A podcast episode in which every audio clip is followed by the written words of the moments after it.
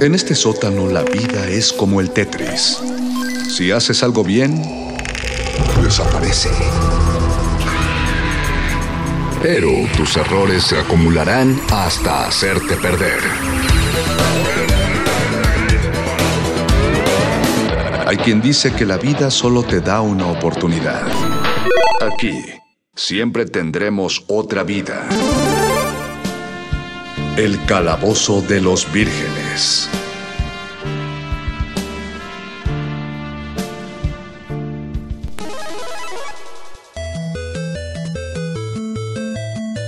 Buenas noches, estimada y respetable audiencia friki, mis queridísimos ñoños vírgenes. Bienvenidos una vez más al Calabozo de los Vírgenes, este espacio radiofónico para todo lo divertido dentro de Resistencia Modulada. Los saluda feliz de volverlos a saludar el ñoño master, el mago conde.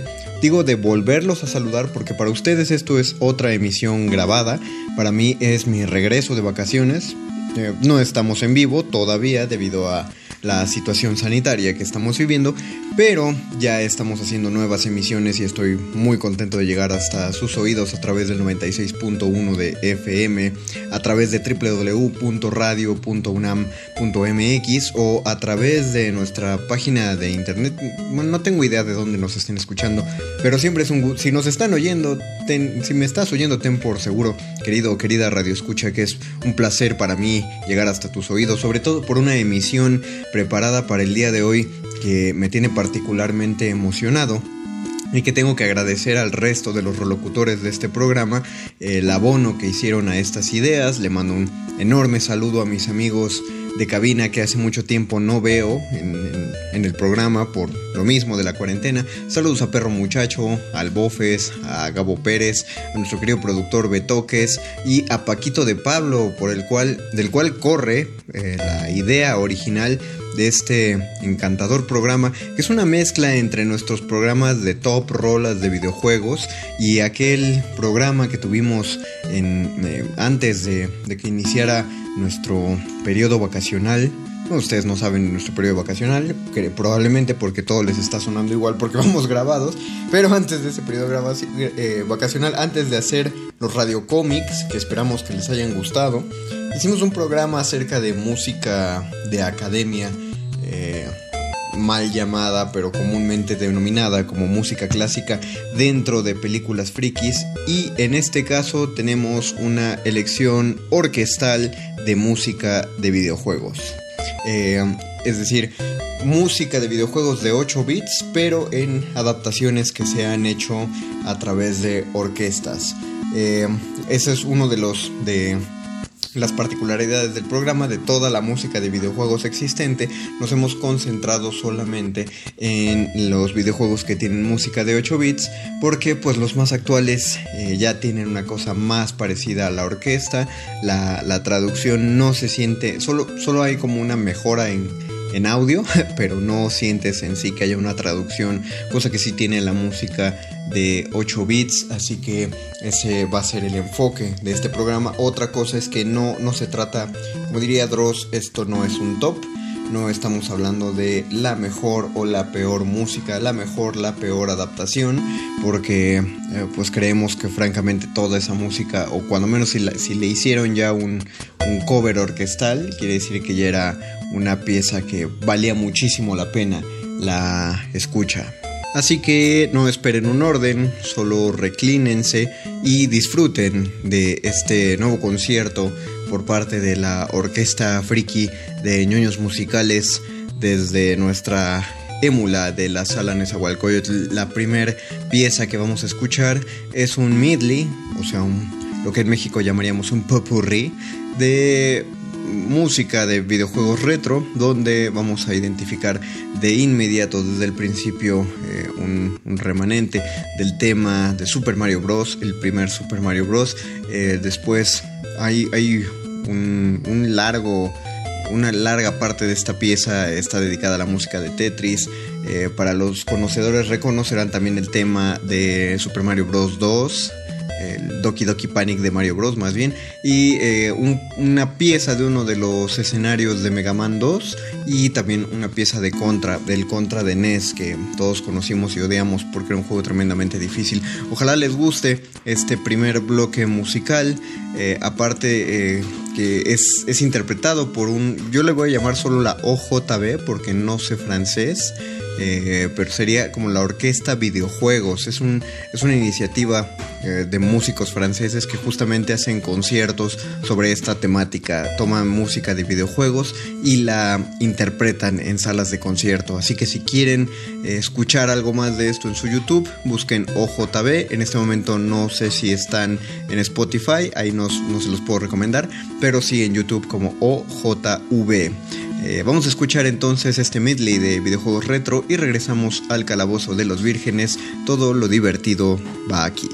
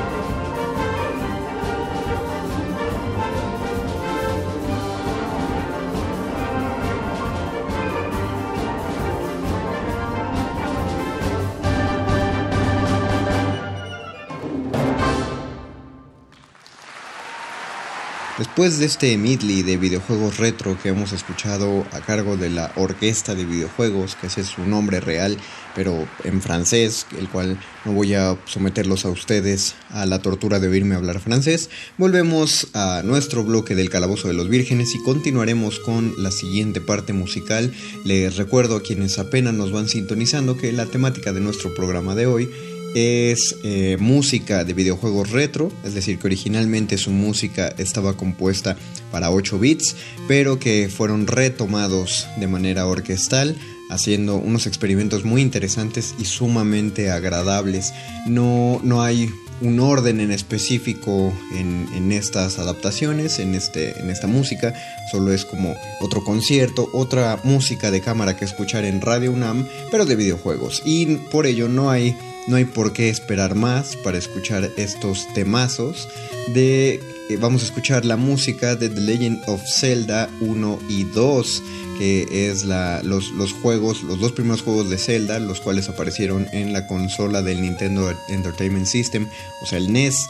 Eh, solo hubo dos, de, dos juegos de Zelda para esa, eh, esa consola, de los primeros, y pues es muy adecuado que se junten los dos juegos en una sola pieza orquestal, porque el primer Zelda, el, segundo todavía no lo juego, estoy probablemente la noche que estoy grabando esto lo empiece a jugar, pero el primer Zelda tiene solo cuatro canciones en, en, todo su, no digo tres, me parece, en, todo el repertorio musical, bueno, cuatro, si tomamos en cuenta el tema principal, el tema de, cuando aparece el título del juego, luego el tema del mundo, cuando andamos por el mapa, y luego el tema de los calabozos, cuando entramos a ellos, y a eso hay que sumar el tema del último calabozo, que es un tema muy musical muy distinto. Y bueno, se suma la música de Legend of Zelda 2. La música desde el NES ya era compuesta por Koji Kondo, eh, el cual es reconocido por su música de Ocarina of Time, pero bueno, es finalmente el gran compositor del tema principal de Legend of Zelda.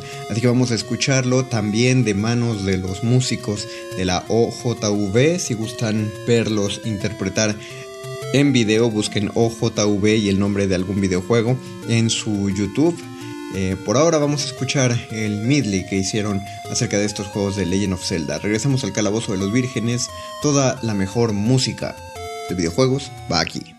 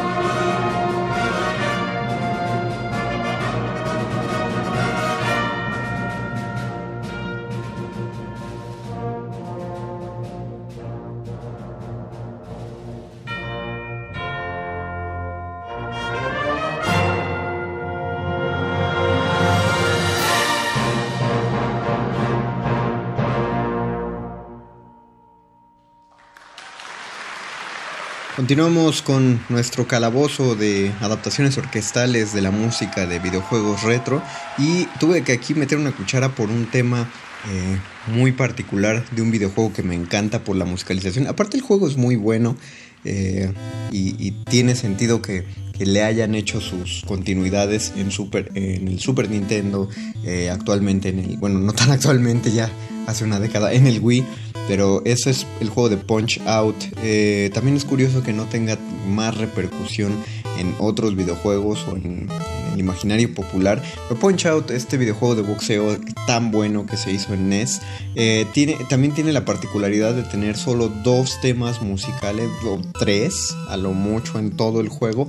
Pero, y es un juego bastante sencillo, si lo pensamos en esencia, solo eres el boxeador que está visto en casi primera persona y tienes a tu contrincante enfrente de ti y eres un boxeador chiquitito que tienes que sincronizar, es, una, es un juego de sincronizarse con los movimientos del, del contrario para soltar los golpes adecuados en el momento oportuno, muy divertido, si tienen la oportunidad de jugar un punch out es un tanto frustrante el de NES, en tanto que es difícil, pero no deja de ser buenísimo. Y la música de ese videojuego también fue compuesta por Koji Kondo, el, gran compositor de la música de Legend of Zelda a lo largo de todas las sagas. Eh, eso es un dato que aprendí al hacer la investigación para este programa. Eh, la música es inspiradora para tratar de hacer cualquier pues ya no digamos solo actividad física, cualquier deporte, sino cualquier reto que se ponga en la vida. Eso es un excelente logro del señor Koji Kondo. Y en, en este breve, pues no sé, tanto simili, esta adaptación orquestal, esta no corre a cargo de la OJB, son otros fulanitos que se encuentran también en YouTube. Toda la, eh, la música que están escuchando ahora, como la pueden retomar en nuestro podcast, la pueden escuchar también a través de YouTube, sin comerciales eh, de por medio. Pero ahí la tienen. Es una, es una adaptación más corta de lo que de los bloques musicales que hemos escuchado con anterioridad, pero bastante sucinta. Así que vamos a escuchar la música de Punch Out, pero en orquesta. Regresamos al calabozo de los vírgenes. La mejor música de videojuegos va aquí.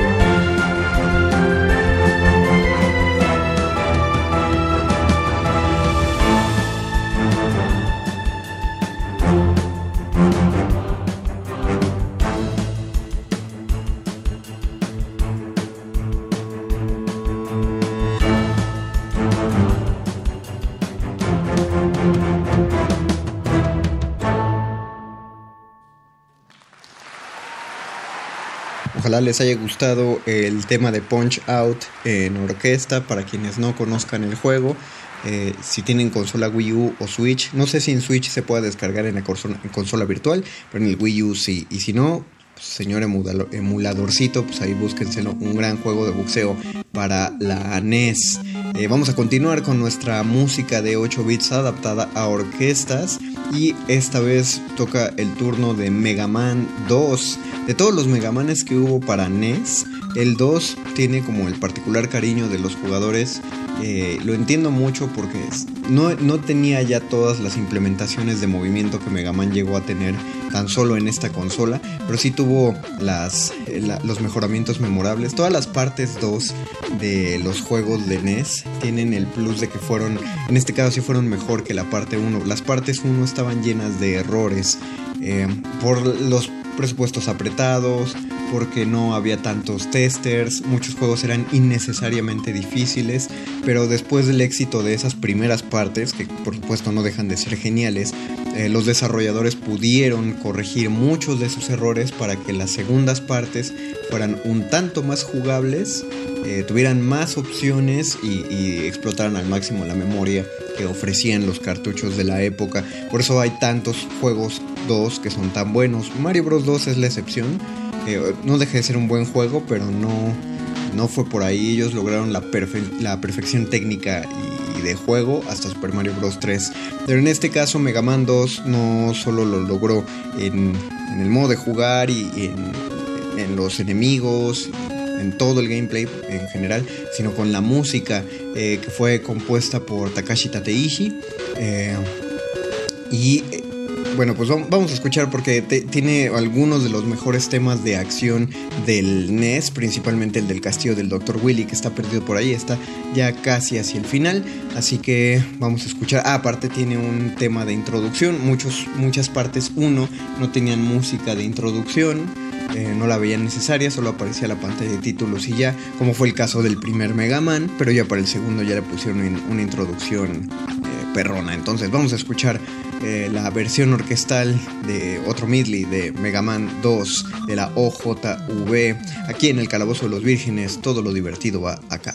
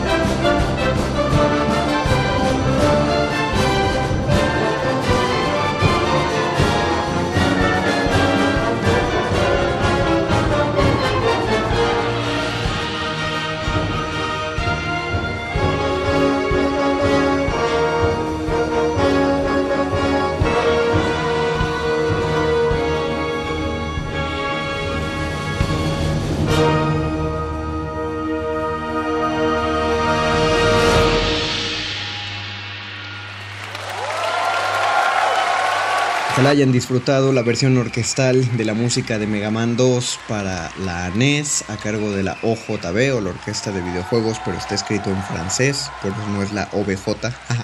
Es OJB, así pueden buscarla en su YouTube de confianza. Eh, nuestro siguiente medley va a ser de un videojuego que siempre ha sido reconocido por su música, pero lo reconocen todavía más a partir de Super Nintendo posteriormente el Game Boy Advance y luego ya eh, la orquesta era la potencia de este videojuego para las versiones más actuales, pero no, eso no hay que dejar de lado que la música del primer videojuego ya era excelente y estoy hablando de Castlevania. Eh, por cierto que hay que resaltar que es la primera compositora de videojuegos que aparece al menos en este programa. En otros programas sí hemos escuchado la música de Street Fighter 2, estamos escuchando la música de una compositora muy joven cuando hizo la música de Super Street Fighter 2 y en el caso de Kinuyo Yamashita hizo una serie de piezas muy reconocibles de Castlevania.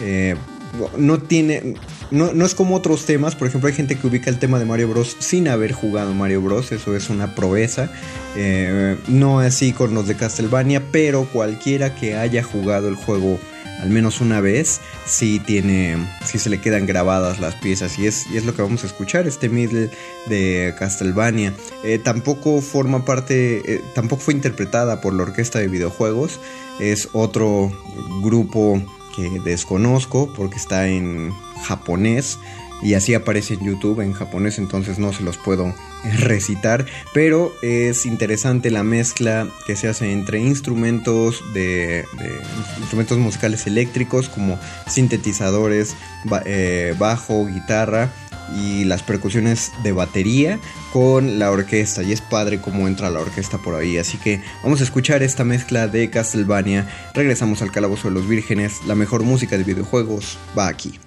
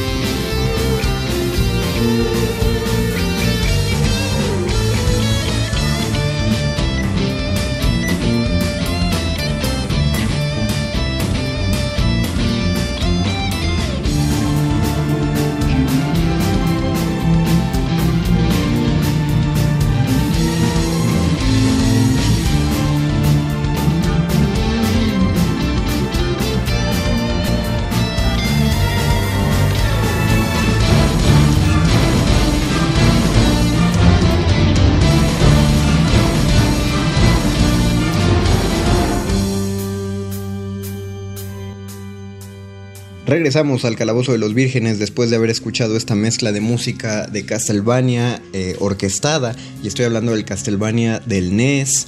Eh, si esperaban escuchar temas de, ya los videojuegos que brillaron más por su música como la Sinfonía de la Noche, pues no, todavía no entraba, aquí apenas se estaba planteando eh, el terreno para lo que después sería una de las sagas más apreciadas por videojugadores a lo largo del mundo.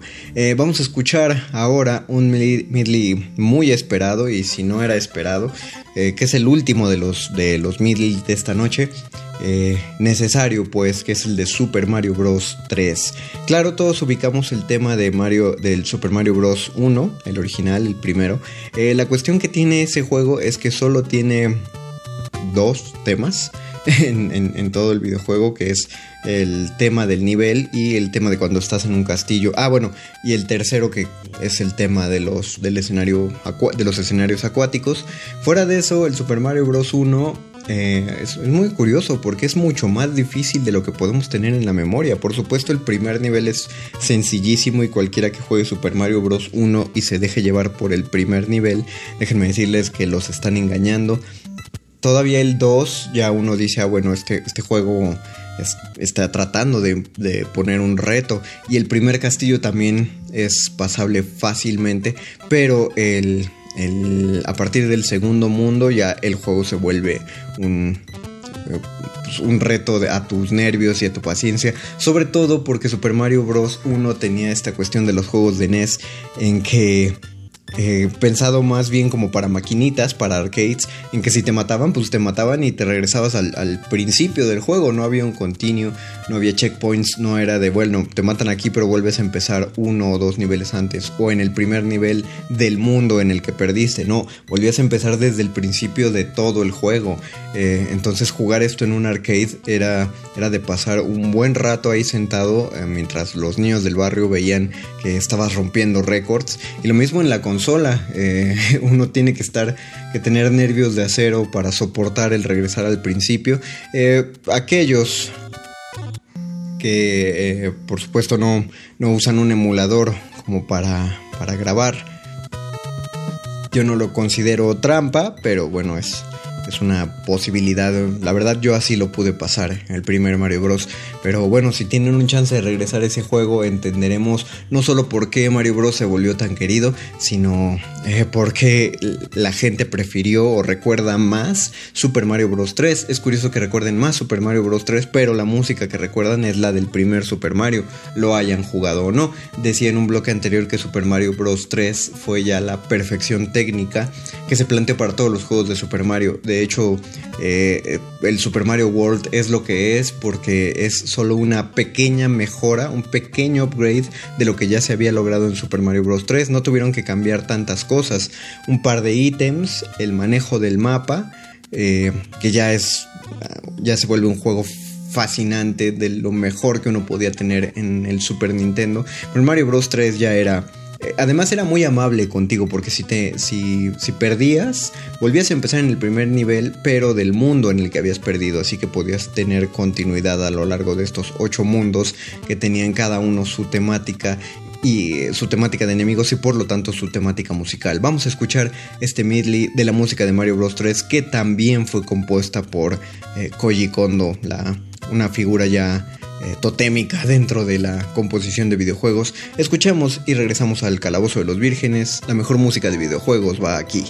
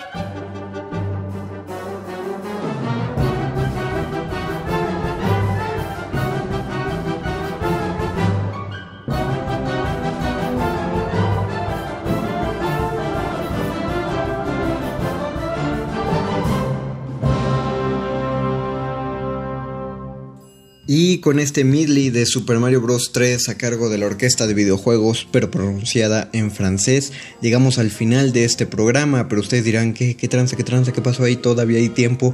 Claro, porque les tenemos el bonus track, el encore.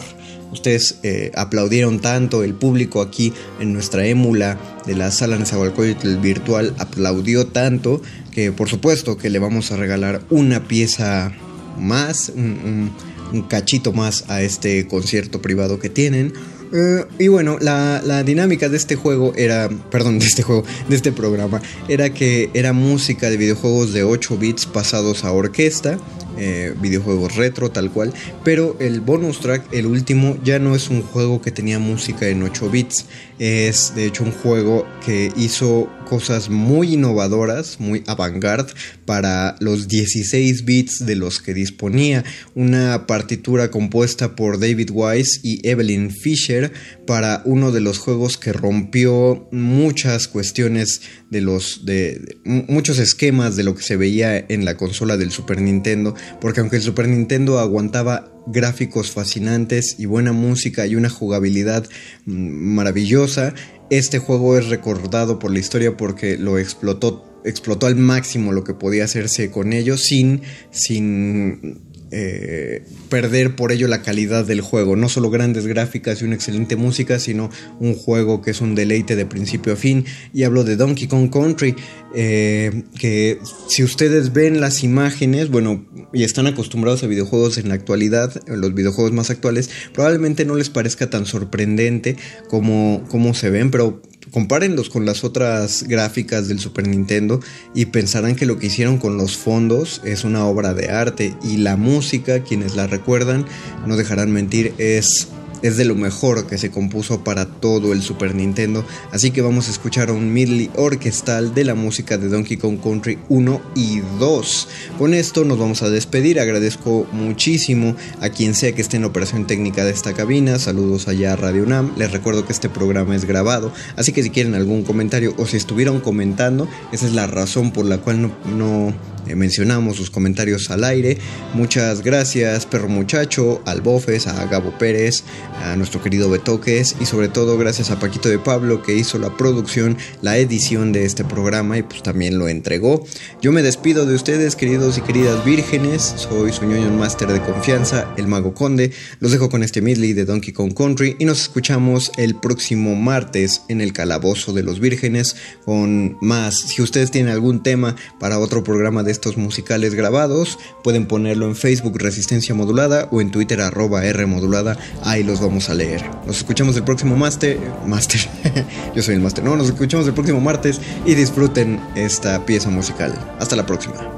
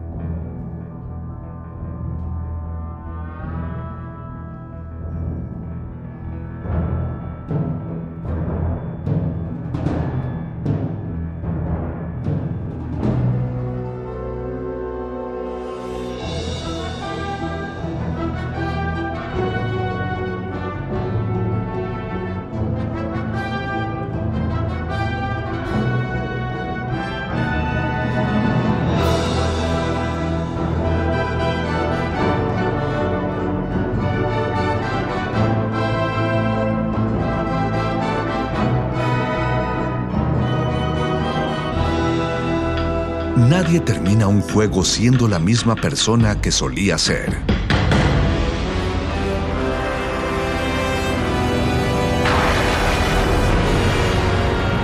Seamos alguien más.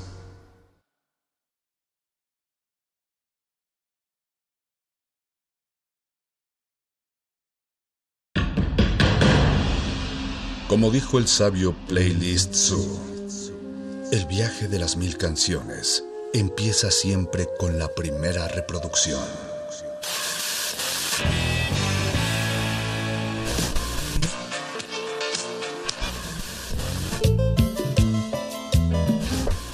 A continuación, un maestro te abrirá la puerta de su lista de reproducción. El resto va por tu cuenta. Ley listo.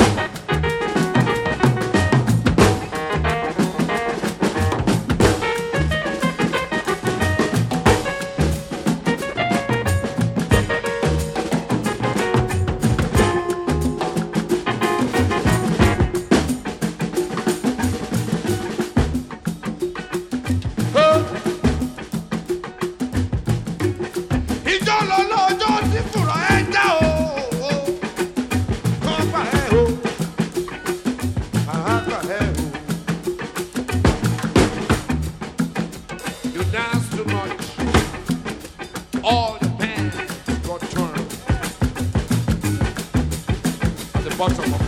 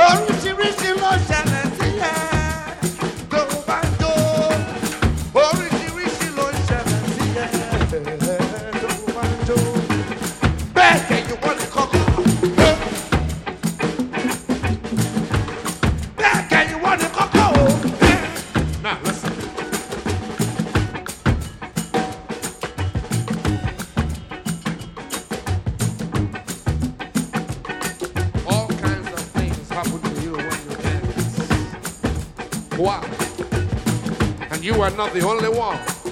Wow. Maybe it's the music, maybe it's the rhythm. You know what it is.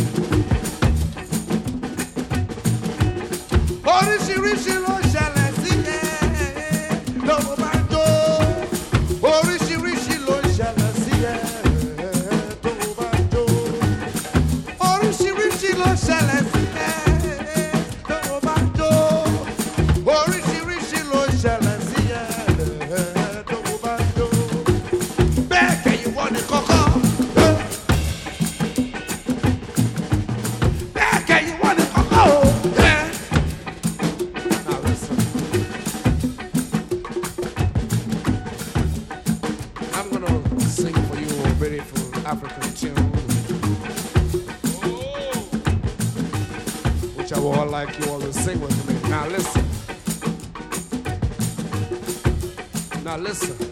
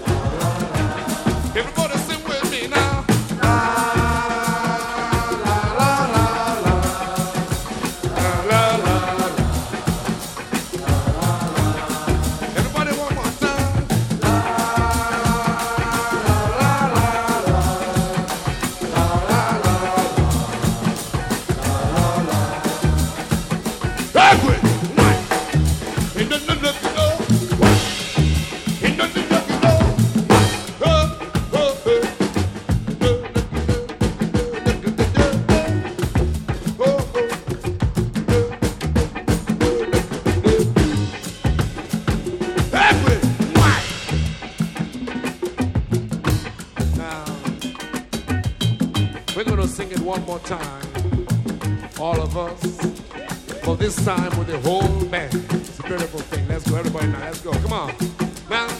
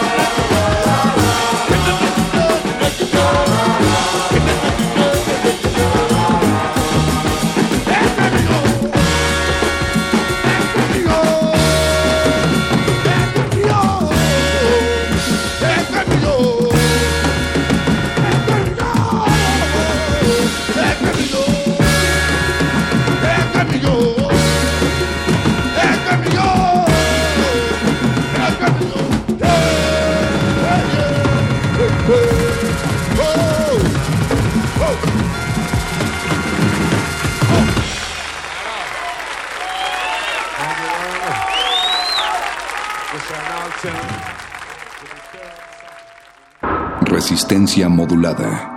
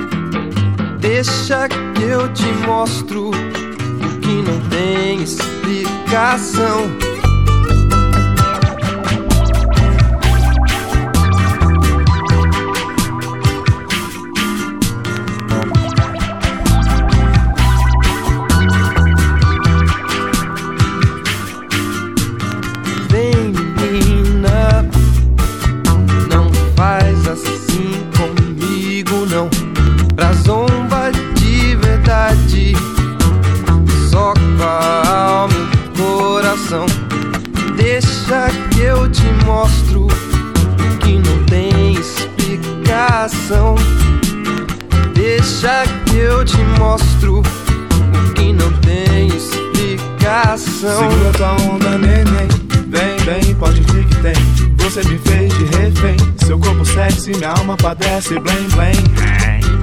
Hoje é você quem manda na ginga do samba. Eu tô bem a pampa, palavra sacana. Na cata, na cama, insana, viver um drama.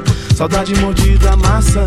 Beijo certeiro, hortelã. Vamos viajar pra qualquer lugar. Numa tarde em Itapuã. Você quer e eu quero há tempos, espero, não vá demorar. Vem de coração, vem me dê a mão, te mostro qual é o lugar.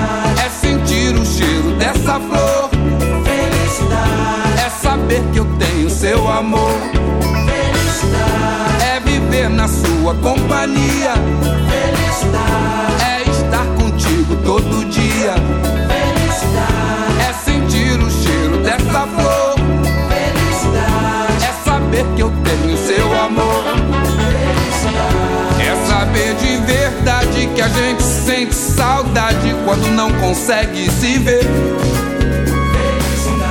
É acordar do seu lado, tomar um café reforçado, depois sair pra correr com você. É poder jogar um pano, colar no show do Caetano, cantarodar até o dia raiar. É um fim de semana, curtir uma praia bacana com um pôr do sol de arrasa.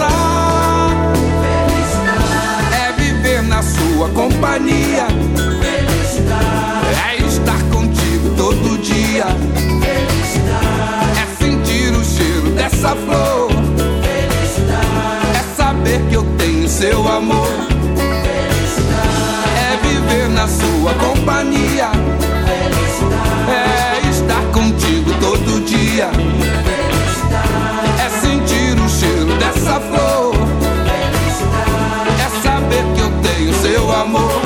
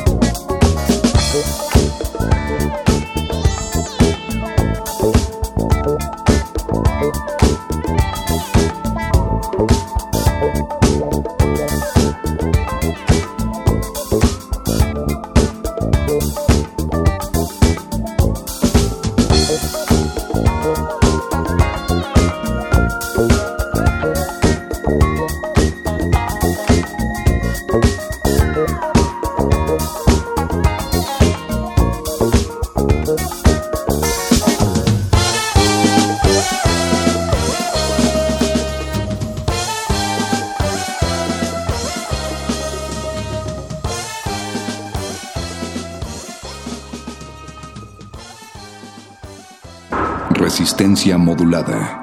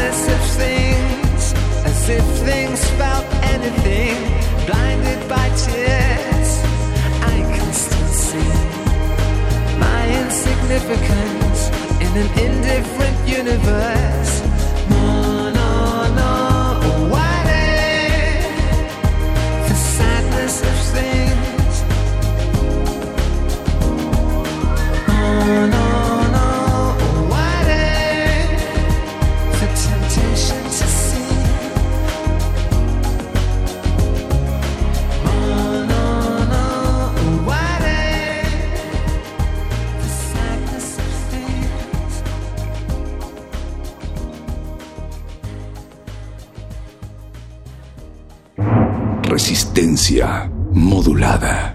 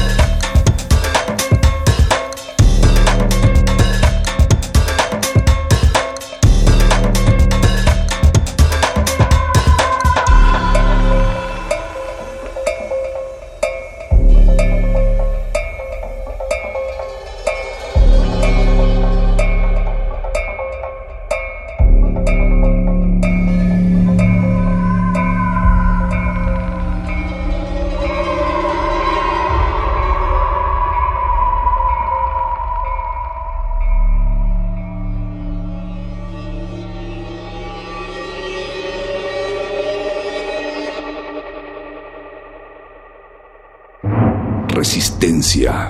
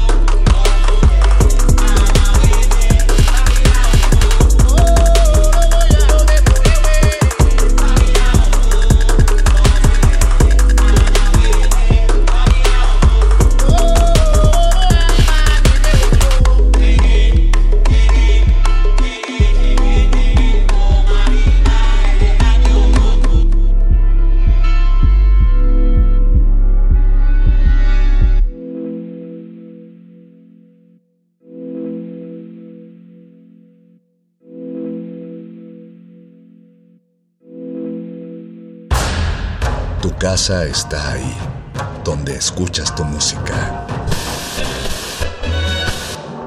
Vuelve a ella. Play listo.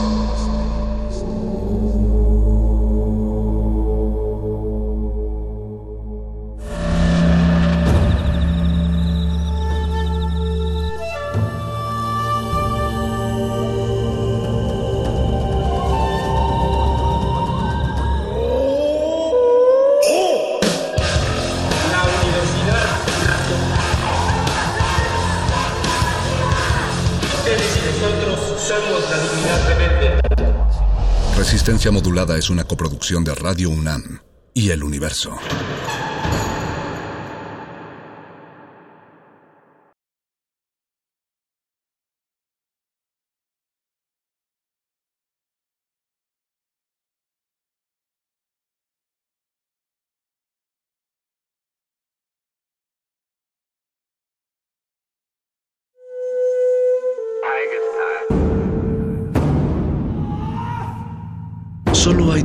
Excelentes para ver una película. El primero fue hace 20 años, en su estreno. El segundo gran momento es hoy. De retinas.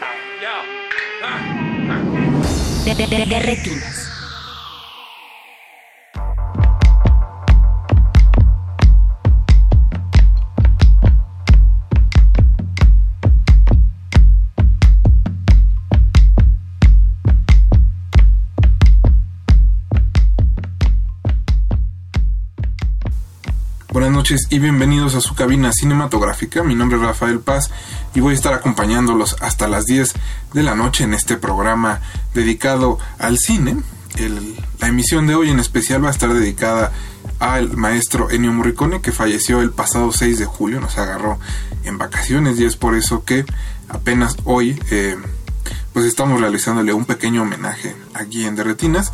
Vamos a hablar con Eric Ortiz García de Cinema Inferno que nos hizo favor de elegir el playlist de esta noche. También nos va a dar una recomendación que no es un western, eh, Jorge Javier Negrete. Y el programa lo cierra Alberto Acuña Navarijo con una recomendación también en el Navarajazo. Además, podemos estar platicando con Andrés Almeida, que estrena estos días Amores Modernos, el trabajo más reciente de Matías Meyer. Y que, bueno, aquellos que quieren aventurarse al cine, bueno, tendrán oportunidad de verlo en salas de cine.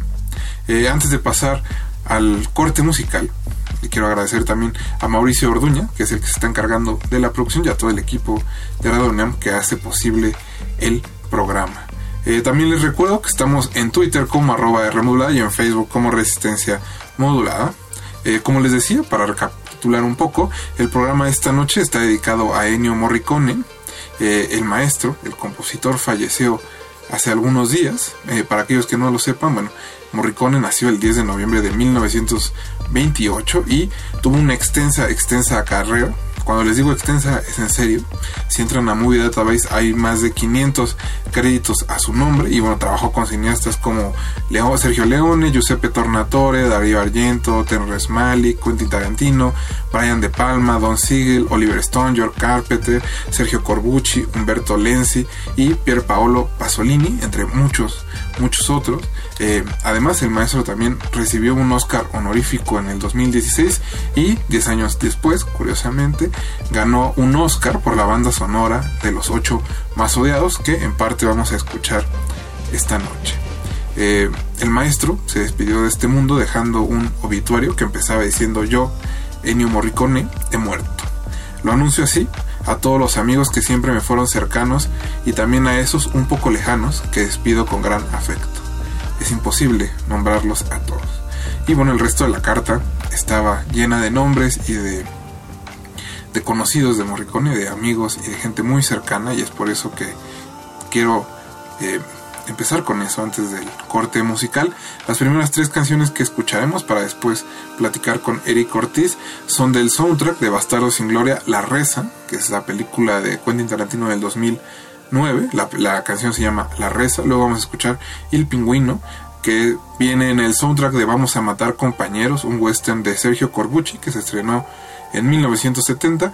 Y cerramos ese bloque escuchando El Grande Silencio, que es del soundtrack de El Gran Silencio, otro western de, Sergio Corbucci con Claude Kinski, que si no lo han visto, bueno, se los recomiendo ampliamente. Es uno de los grandes, grandes, grandes westerns de la historia del cine.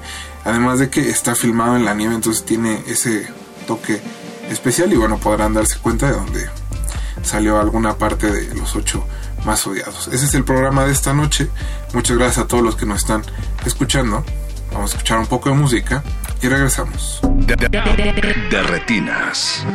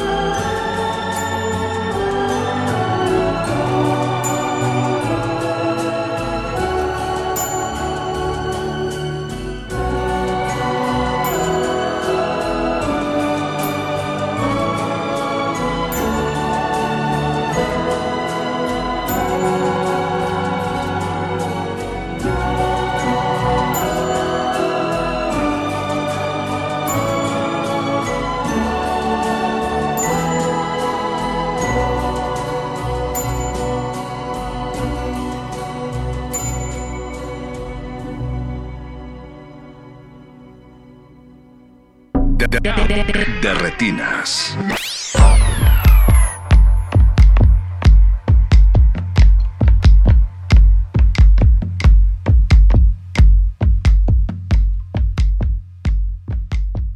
Estamos de vuelta en De Retinas. Muchas gracias a todos los que nos están escuchando. Y como les explicaba al inicio del programa, la música de esta noche la eligió Eric Ortiz de Cinema Inferno.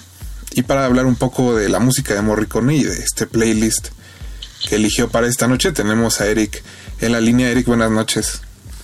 Hola Rafa, ¿cómo están todos? Y pues un honor estar aquí hablando de Ennio Morricone. No, primero muchas gracias por aventarte a programar musicalmente este de Retinas.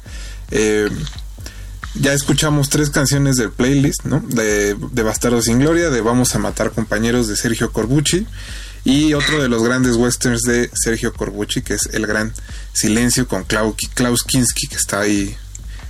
Bueno, en todos sus papeles está medio loco, pero este, este, no, igual que todos. Que de hecho esta que mencionas de Bastardos sin Gloria, quizás sí muchos la... Yo también la, la primera vez que la escuché fue en, en esta película de Quentin Tarantino. Es precisamente el tema del, del famoso oso judío, cuando sale el personaje de Ila Roth que mata a los nazis con, con un bat de béisbol. Pero originalmente también es eh, de otro western, de otro Sergio, también italiano, Sergio Solima, que es otro, digamos que está... eh, Leone en primer lugar, el otro Sergio Corbucci y luego está Solima, ¿no? Eh, a nivel, digamos, de, de importancia en el Spaghetti Western y esta, este tema es de una película que en inglés se llama The Big Gun Down, que también la protagoniza eh, pues una cara famosa del, del Spaghetti Western que es eh, Lee Van Cleef. Eso, eso. Eh, Eric, pues no sé, cuéntame un poco, ¿recuerdas eh, la primera vez que escuchaste alguna pieza de Morricone? Imagino, conociéndote que fue precisamente gracias a alguna película de Tarantino. Creo que, si mal no recuerdo, fue como la misma época en que vi Kill Bill, probablemente con ver El bueno, el malo y el feo. Quizás sí fue en Kill Bill, eh, no, no recuerdo exactamente bien, pero fue como la misma época cuando descubro tanto El bueno, el malo y el feo, que fue mi introducción eh, pues al cine de tanto de Leone como a la música de, de Ennio Morricone. Eh, pero sí, y curiosamente Kill Bill usa algunos temas, ¿no? De esta película del bueno, el malo y el feo, pero precisamente van como de la mano, ¿no? De por eso mismo eh, Tarantino siempre dice que Leone es su principal influencia en, en este lado de darle una importancia eh, como pocas otras películas hasta ese punto que le daban a la música, ¿no? Las películas de Sergio Leone eh, pues prácticamente se tratan de construir ¿no? La- el, el clímax. Es más sobre el clímax que de realmente sobre ya la acción. Es, es muchísimo más lento, va construyendo las piezas ahí con, con la música de, de Morricone, sobre todo ese final ¿no? del, del bueno, el malo y el feo. Entonces yo creo que, que esa es mi, mi introducción, como la de muchos sigue siendo creo que su, su tema más famoso. Y cuéntame, ¿cuál es tu, pues sí, tu soundtrack favorito de Morricone? Yo creo que ese, eh, varios de esta, de esta playlist que, que ahorita vamos a, a seguir escuchando, eh, el de El Mercenario, que es otra película, otro western de, en este caso del otro Sergio, de Corbucci. Ese también yo creo que está en, en mi top, que son un par de, de piezas eh, que se llaman así como tal cual como la película El Mercenario, que es eh, también protagonizada por Franco Nero. Eh, en este caso Franco Nero, bueno, él se hizo famoso en Django, que Django curiosamente es de estas películas de esta época que no tiene, de las pocas probablemente que no tiene música de Morricone, aunque también su tema es bastante famoso. Pero bueno, Franco Nero volvió a trabajar con Corbucci en esta El Mercenario. Yo creo que eso también está eh, en mi top de, de, de Morricone, pero sí, sin duda yo creo que eh, lo del bueno, malo y el feo, ¿no? Eh, tanto la, el esa tema debe ser la más famosa. Sí, y, y no solo el tema principal, sino las últimas dos que cierran, que el éxtasis del oro y el trío, que es como todo este clímax de que les mencionaba, que de eso, de eso va como, eso es lo que diferencia, ¿no? El, el spaghetti western, particularmente el de el de Leone, y curiosamente el mercenario tiene, es como el Corbucci más leonesco, por así decirlo, estos duelos finales también beben mucho de, de Leone, y ahí para acompañarlo la música de Morricone también es bastante eh, memorable.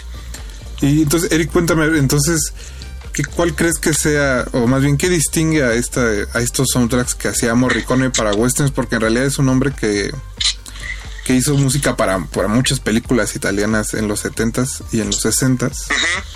Pero, ¿qué había de especial en, en estos soundtracks de, de westerns que lo hicieron tan famoso y espero un hombre millonario? ¿Esperas qué? y espero que un hombre millonario.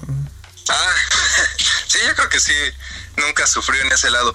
Pues, eh, eh, curiosamente, eh, Morricone era un hombre que inició en la industria de la música italiana, eh, haciendo arreglos, de música. Obviamente, él, él tenía siempre la intención de componer, pero originalmente él hacía arreglos. Y muchos de esos arreglos medio extraños eh, nutrieron ¿no? sus, sus soundtracks de los westerns que nunca se había escuchado. Tan solo está la anécdota del el tema principal del, del bueno, el malo y el feo. Este, este grito que, que es bastante famoso, no lo voy a replicar porque seguramente No, me ¿qué saldría, pasa, Eric? eh, me saldría muy mal. Pero bueno, dicen que está basado en el sonido de, en el aullido de, de un coyote. ¿No? Entonces, eh, este tipo de cosas era como bastante extraño. En, en esa época nadie hacía esto en los westerns y también era como la mezcla, por un lado, eh, el lado en el sentido de las orquestas, pero también le metía guitarras eléctricas incluso. Eh, no, es, esto también era diferente a, a los scores de los westerns hollywoodenses, muy Sí. diferente. Justo acabo de ver. Ajá, bueno, te- cuéntame, cuéntame. No, y también eh, en el lado de. He, he visto así extras en, en, en los Blu-rays del Bueno Mario del Feo, donde incluso la. eh, mencionan la influencia de los mariachis con la trompeta. Las trompetas también era como. Entonces era como una mezcla de elementos este que la hacían bastante. que no se había escuchado nada así. No, y justo ac- acabo de ver, eh, eras una vez en el oeste, este, esta de Leone. Ah, bueno, ahí la hay unas, armónica, ¿no? hay unas partes, la- me da mucho gusto que hayas puesto el tema del hombre de la armónica, porque es Charles Bronson el que está en teoría tocando esa armónica. No, pero además tiene de repente el soundtrack una, como decías, guitarras eléctricas. Y es casi como progresivo, como un disco de Pink Floyd de la época. Ándale, sí. Nada más que bueno, como si lo hicieran unos rancheros en lugar de unos ingleses atascados. Sí, tengo entendido que también él, antes de, de empezar a hacer eh, música para, para cine, también era como, hacía música avant-garde que le consideraban en, Italia. ajá. Entonces siempre fue como, o sea, fue un tipo que muy versátil y metía como este lado más experimental, por así decirlo. Eh, y sí vino para revolucionar totalmente el, el sonido del western, ¿no? O sea, sin Morricone tampoco eh, podríamos entender por qué el western tuvo este nuevo aire, porque pues ya era un género prácticamente pues Muerto. muerto, ¿no? En. Estados Unidos y, y tuvo este segundo aire en, en Italia. Pues Eric, eh, nada más para repasar, pusiste música de Bastardos sin Gloria, que nos contabas que es en realidad también de otra peli, de otro western. Y luego vamos a matar compañeros de Sergio Corbucci del 70. Ahí también música del Gran Silencio, que también es de Corbucci, esta es del 68. Luego El Mercenario, también de Corbucci, también del 68. Luego Los Despiadados, siguiendo con Sergio Corbucci. Y luego viene un bloque de Sergio Leone, de Por unos dólares más, El bueno, el malo y el feo. Y eras una vez en el oeste. Y cierras con una de Fuentin Tarantino de los ocho más odiados, que debe ser uno de los últimos trabajos de Morricone. Sí, que, que cuenta así igual la historia que él había prometido eh, después de no sé cuántos westerns hizo, porque hizo un montón de westerns, eh, había prometido que ya no iba a volver a trabajar en westerns hasta eh, que llega Tarantino, que usaba sus canciones previas, pero en este caso sí, él compuso eh, pues un tema original, pero Tarantino bromeaba, ¿no? De que cumplió su promesa de que no iba a trabajar en westerns porque este score del- de, los ocho más odiados parece más como de película de terror, ¿no? Que también ahí eh, como que rescataron algunos temas que no habían usado en, en La Cosa del Otro Mundo de John Carpenter. Bueno, es que entonces, esa pues, es sí, la onda, ¿no? es como más siniestro. Yo siempre pensé que esa película de Tarantino era su versión de La cosa de otro mundo, pero hecha western. Sí, sí Es tiene más o como menos esa, el asunto. esa influencia de la paranoia, ¿no? Encerrados todos. Eso, eso. Pues Eric, muchas gracias por habernos compartido unas palabras esta noche y la música. Espero que Así es. todo esté bien en la pandemia y que nos escuchemos pronto. Sí, pues que descanse en paz el maestro Morricone. Eso. Pues nosotros vamos a otro corte musical y regresamos a De Retinas. No se despegue. De, de retinas.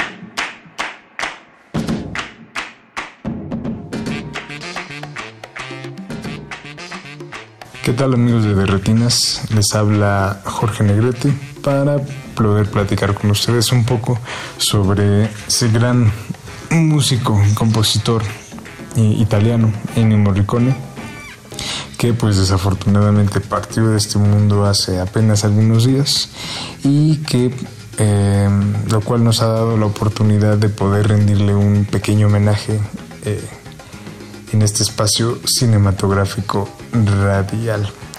Eh, pues obviamente como ustedes ya se habrán percatado eh, por la playlist que este, tuvo a bien armar nuestro querido amigo Eric Ortiz, eh, pues el trabajo de Morricone eh, ha sido fuertemente asociado al spaghetti western, a las películas de Sergio Leone, este, de Corbucci y por ende también a las este, a, trabajos recientes de Tarantino como este eh, The Hateful Eight por la que ganó su este, su premio de la Academia. Pero lo cierto es que más allá del, del western, Morricone eh, tuvo un papel muy importante en la, en la formación musical de pues prácticamente la cinematografía, este, con toda la cinematografía con- contemporánea, cuando menos una gran parte. Eh, digo, solamente en, en Italia, trabajando con cineastas como Bernardo Bertolucci, eh, como eh, Liliana Cavani, Elio Petri, Aldo Lado o el mismísimo Pier Paolo Pasolini en películas como el de Camerón, Teorema y por supuesto en la, en la controvertida eh, Saló, que es una de las consentidas de nuestro querido Rafa Paz. Pero no solo eso, más allá de, Italia, pues obviamente hubo trabajos importantes eh, en Francia, por ejemplo con Gillo Pontecorvo en la batalla de Algeria de 1966. Eh, también trabajó en el Giallo, regresándonos un poquito este, a Italia, eh, con, este, por ejemplo, en El ave del plumaje de cristal. Y eh, obviamente también la exposición que tuvieron los, este, los spaghetti westerns en Estados Unidos le permitieron eh, rápidamente como trabajar también este, en Estados Unidos y eh, a partir de ahí hay como varias, varias colaboraciones como bastante peculiares. Eh, quizá dos de las más curiosas sucedieron curiosamente el mismo año. Eh, una con John Carpenter en La Cosa en este, en 1982 y la otra el mismo año con Samuel Fuller en la película White Dog que este, en la actualidad creo que sería una película bastante controversial por el hecho de tener como protagonista a un perro este pastor alemán blanco que está entrenado para asesinar gente de este gente de color. Pero bueno ese es eh, otro tema. Em, y bueno obviamente eh, también está el trabajos como muy muy icónicos y muy reconocidos de Morricone como este el trabajo que hizo con Roland Jaffe en eh, La Misión en 1986 eh, que dio como resultado un soundtrack que hasta mis papás tienen. Y, lo mismo con el de Cinema Paradiso que también es uno como de sus trabajos más más queridos y más recordados por las este, por las audiencias eh, por las audiencias masivas pero también llegó a trabajar este con Almodóvar, por ejemplo en, en Atame, e incluso con el mismísimo Terrence Malick en Días del Cielo. Digo, y eso simplemente es como una, una pequeña muestra de una obra que comprende alrededor de 300, un poco más de 340 películas. Entonces, realmente el, el trabajo y el legado de Morricone es mucho más grande que quizá un par de tonadas o un par de canciones.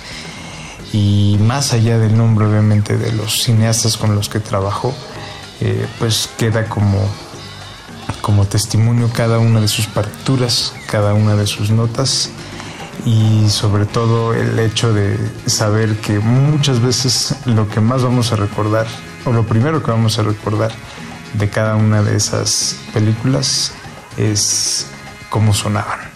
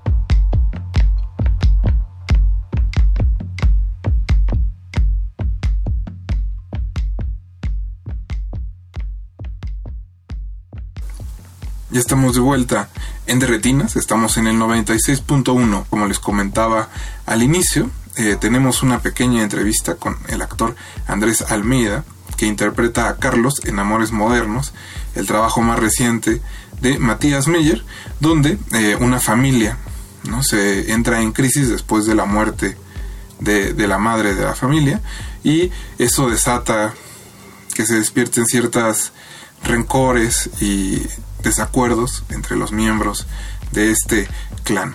Esa es más o menos la sinopsis de Amores Modernos. Es una, yo diría que es una película dramática con toques, toques cómicos, pero hay algunos que dicen que es una comedia romántica.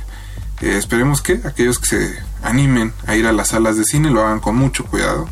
Y si deciden ver Amores Modernos, cuéntenos qué les pareció la película. Nosotros los vamos a dejar con Andrés Almeida. No se despeguen.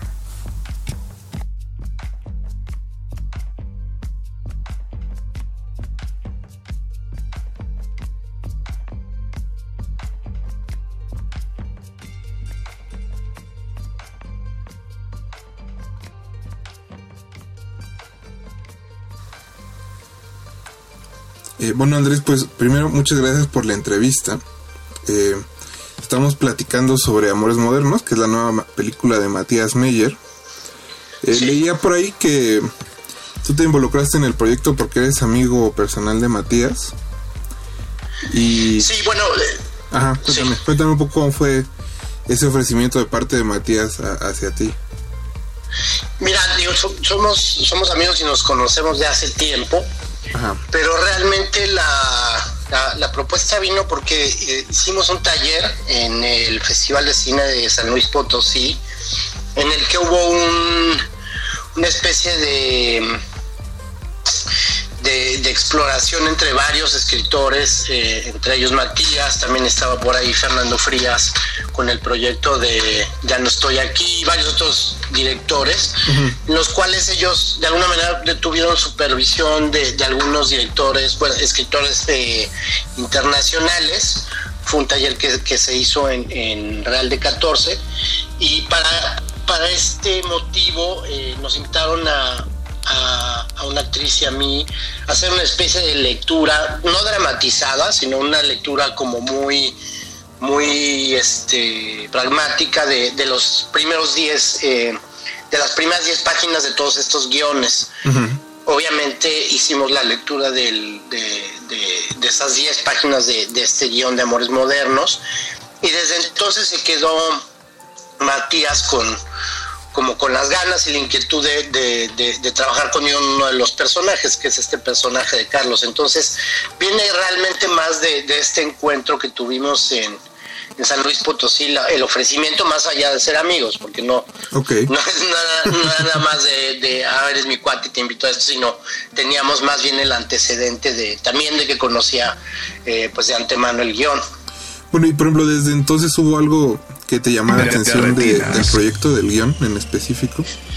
Sí, me- o sea, el, el guion, eh, aunque cambió mucho de, de- de lo que yo leí en, en Real de 14 a, a que lo filmamos, tenía de entrada pues esta premisa de, de alguna manera de, de buscar, eh, de alguna manera ser como una especie de esfera, aglomerado de, de lo que de alguna manera podría resonar o significar eh, la medida en la que se comporta el amor en, nuestros tiempos contemporáneos.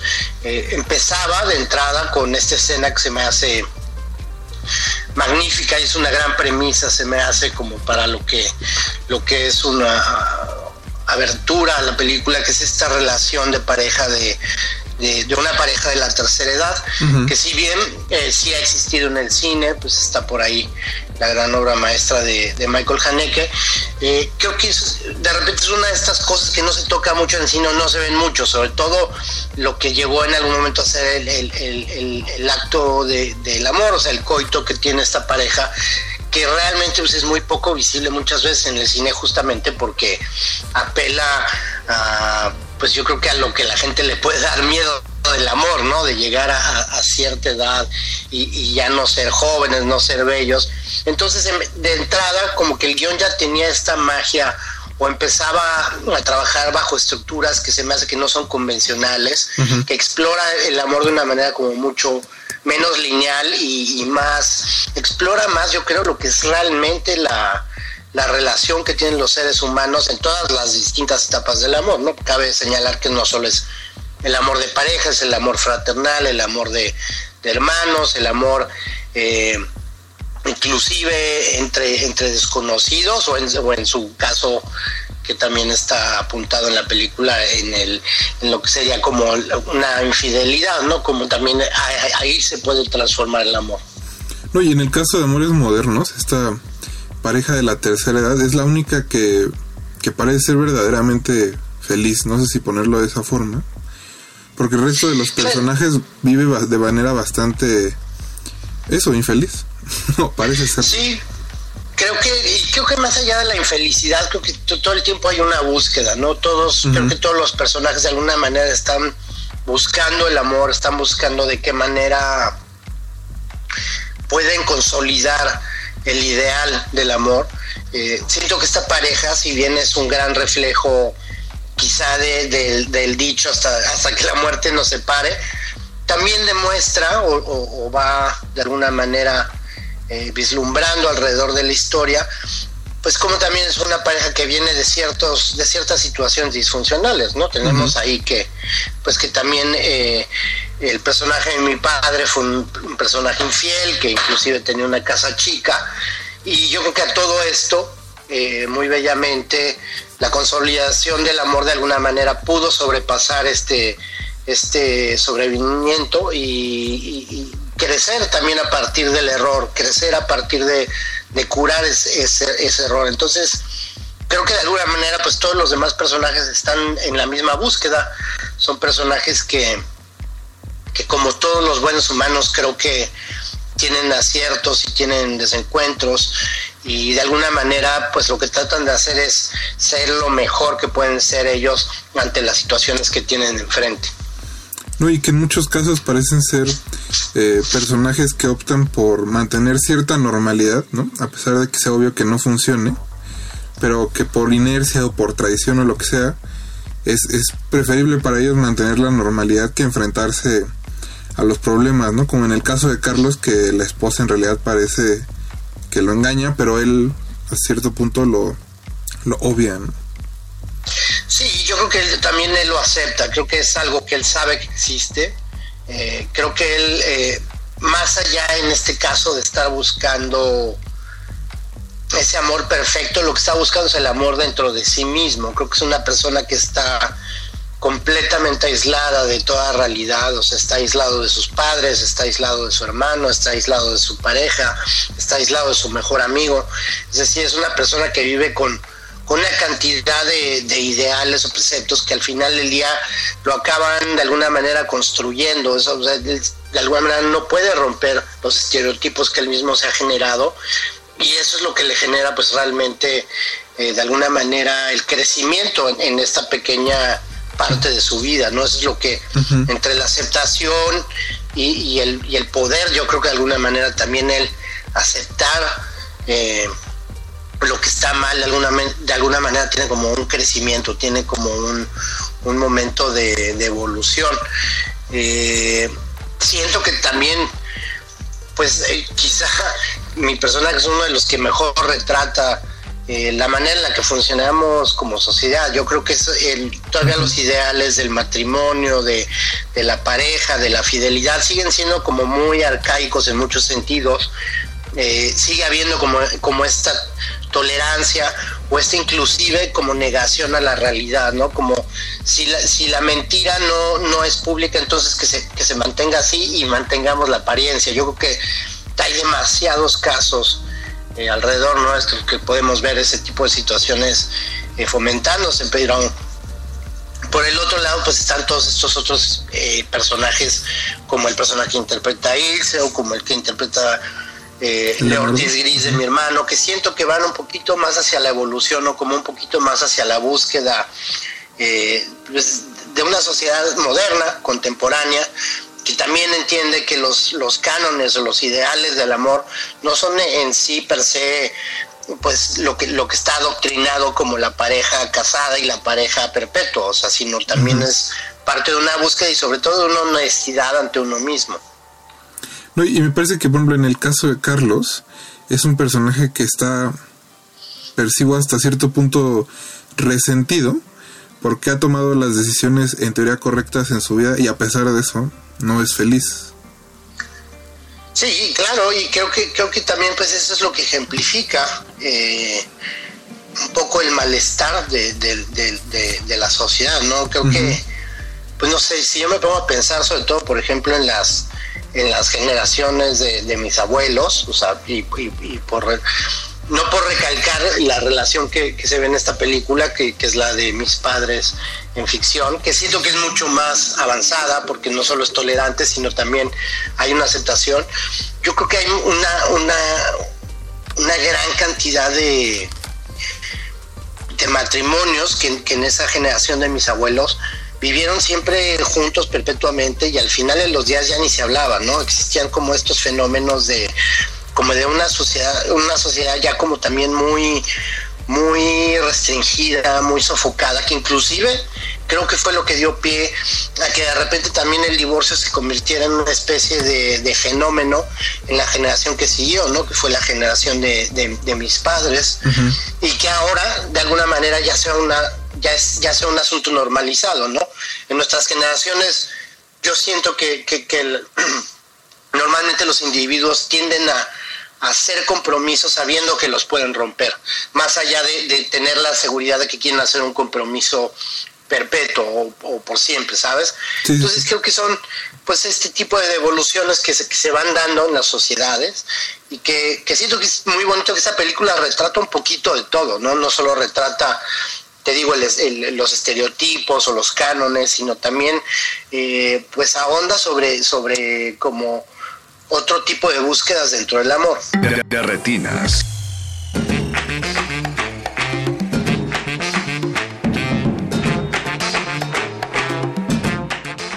Hola amigos de Derretinas, soy Alberto Acuña Navarijo. Continuamos con nuestras transmisiones en casa.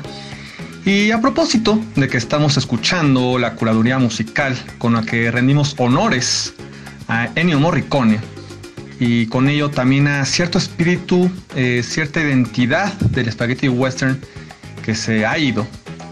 Eh, curaduría que armó nuestro amigo Eric Ortiz. Hay que recomendar el entrañable documental español Desenterrando Sad Hill, ópera prima de Guillermo de Oliveira, eh, estrenada en 2017.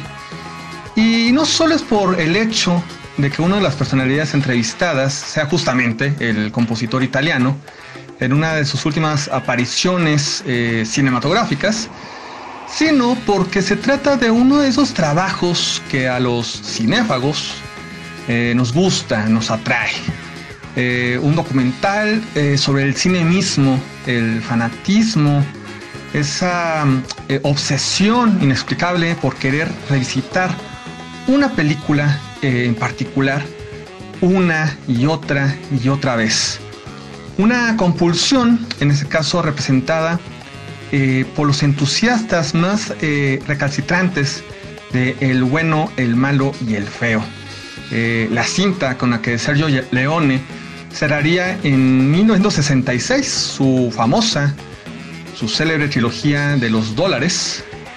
Y resulta que eh, pues este grupo de fans en 2016 quiso eh, celebrar el aniversario 50 de este clásico del spaghetti western, rescatando eh, Sad Hill, que es la locación en donde se filmó la climática y apoteósica secuencia final del duelo a muerte en el cementerio. Ustedes seguramente la, la recuerdan, sobre todo por el, tema musical, justamente, el éxtasis de- del oro, eh, compuesta por Morricone, eh, y la cual definió de alguna manera todo un look, todo un eh, estilo para el género.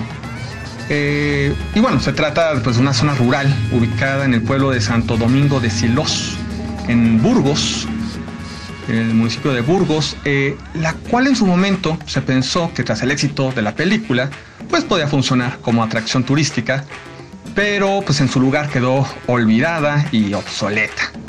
Así, eh, mientras que vemos cómo estos cinéfagos emprenden una empresa que se antoja improbable, el hecho de reconstruir el cementerio eh, con el reloj pisándole de los talones para llegar a las fechas poder festejar el, aniversario, bueno, pues redescubriremos la importancia de, este, de este film con anécdotas, eh, pietaje pocas veces visto y entrevistas a gente como Joe Dante, eh, que bueno, pues se considera un otro gran fan, eh, Alex de la Iglesia, el mismo caso, James Hetfield de, de Metallica, que bueno, como sabemos, es una banda que ha usado este tema del el éxtasis del oro en todas sus presentaciones, en todos sus conciertos, como apertura. Y bueno, también está por ahí, entre otros, Eugenio Alaviso, que pues es el editor de El bueno, el malo y el feo.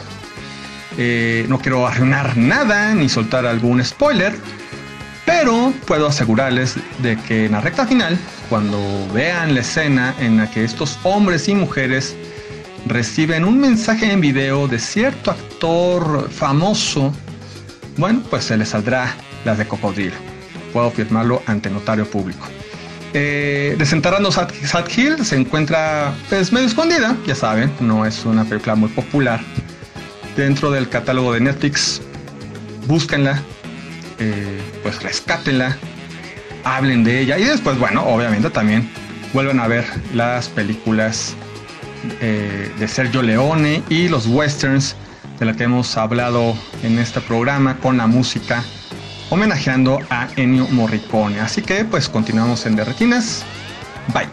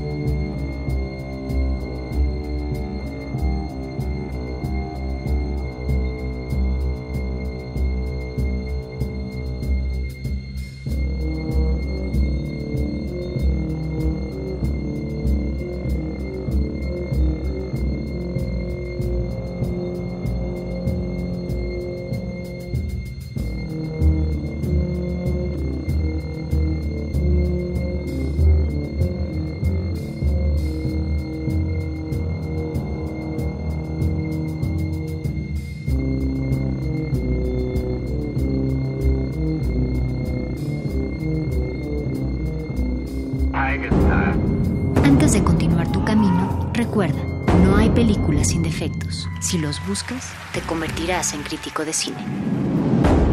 De retinas.